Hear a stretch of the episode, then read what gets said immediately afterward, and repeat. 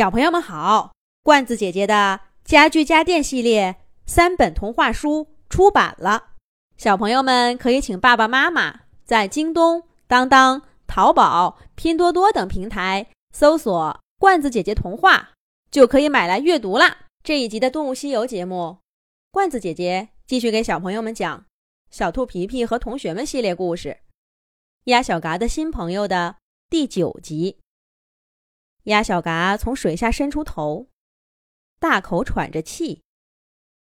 看过水里那个漆黑的世界，再回到群山环绕的湖面，就像在两个不同的世界之间穿梭。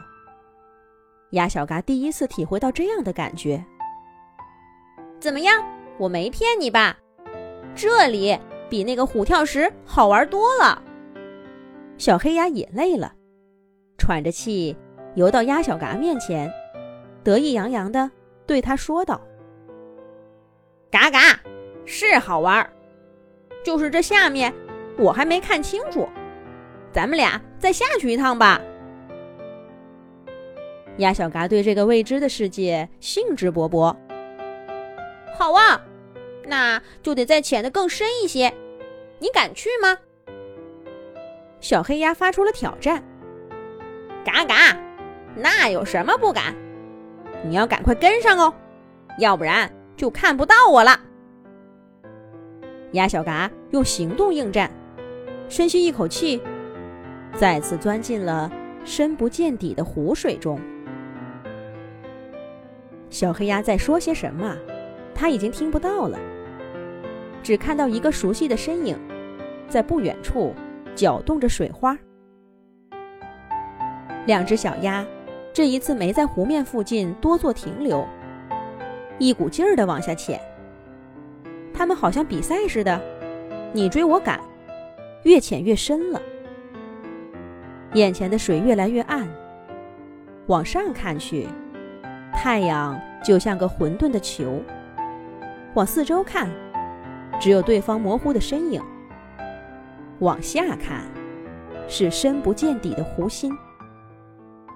可鸭小嘎却慢慢的爱上了这里，在去往湖心的路上，眼睛和耳朵都暂时失灵了，对世界的探索完全交给了想象力。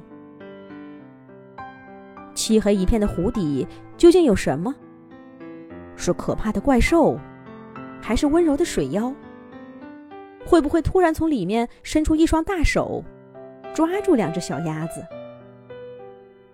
又或者在湖底深处，还有一个平行的世界，在那儿也生活着一群小动物。咦，那不是皮皮吗？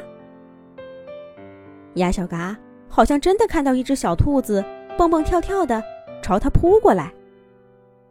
小嘎，小兔子大声叫着。鸭小嘎使劲挥舞翅膀，却看见另一只鸭子。跑过去跟皮皮抱在了一块儿。哦，那才是那个平行世界的鸭小嘎呀！可一瞬间，下面的世界又变了，变成了……咦，那不是一座房子的尖顶吗？旁边还有一座，应该更矮些，看得不清楚。房顶上似乎有个窗户，还有那边那边。高高低低许多房顶，在水里飘着，像是一座城堡似的。不对，房顶应该没动，动的是水。水在房子中间荡漾着。那房顶中间隔的是什么？水太深了，看不清楚。怎么这次出现的世界跟刚刚的都不一样呢？刚刚的世界很清楚。哦，对了，现在这个世界是真的，是用眼睛看到的，而不是用想象力。也就是说，在这样幽深的湖底，果然藏着一个不一样的世界。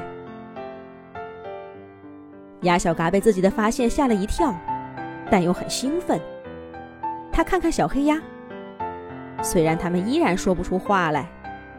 但鸭小嘎确定，小黑跟自己看到了一样的东西，因为他也像自己这样，正俯身下去，想看得更清楚呢。不过，也就在这时候，小黑鸭突然回头，伸着翅膀，指了指远去的水面。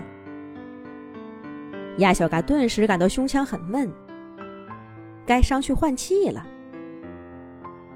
鸭小嘎脚丫一沉，身体平铺开，任凭水的浮力把他的身体托起来。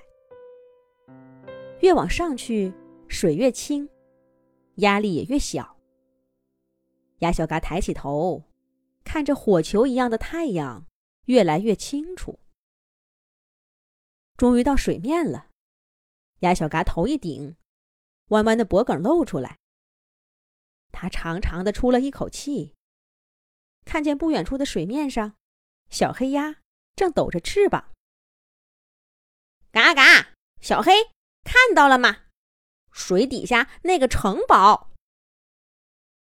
鸭小嘎兴奋地滑到小黑鸭身边，问道：“可小黑鸭这会儿却反常的安静。它浮在水面上，嘴里喃喃自语：‘原来都是真的，真的有这么一座城堡。’小黑鸭说的是什么呢？咱们下一集讲。”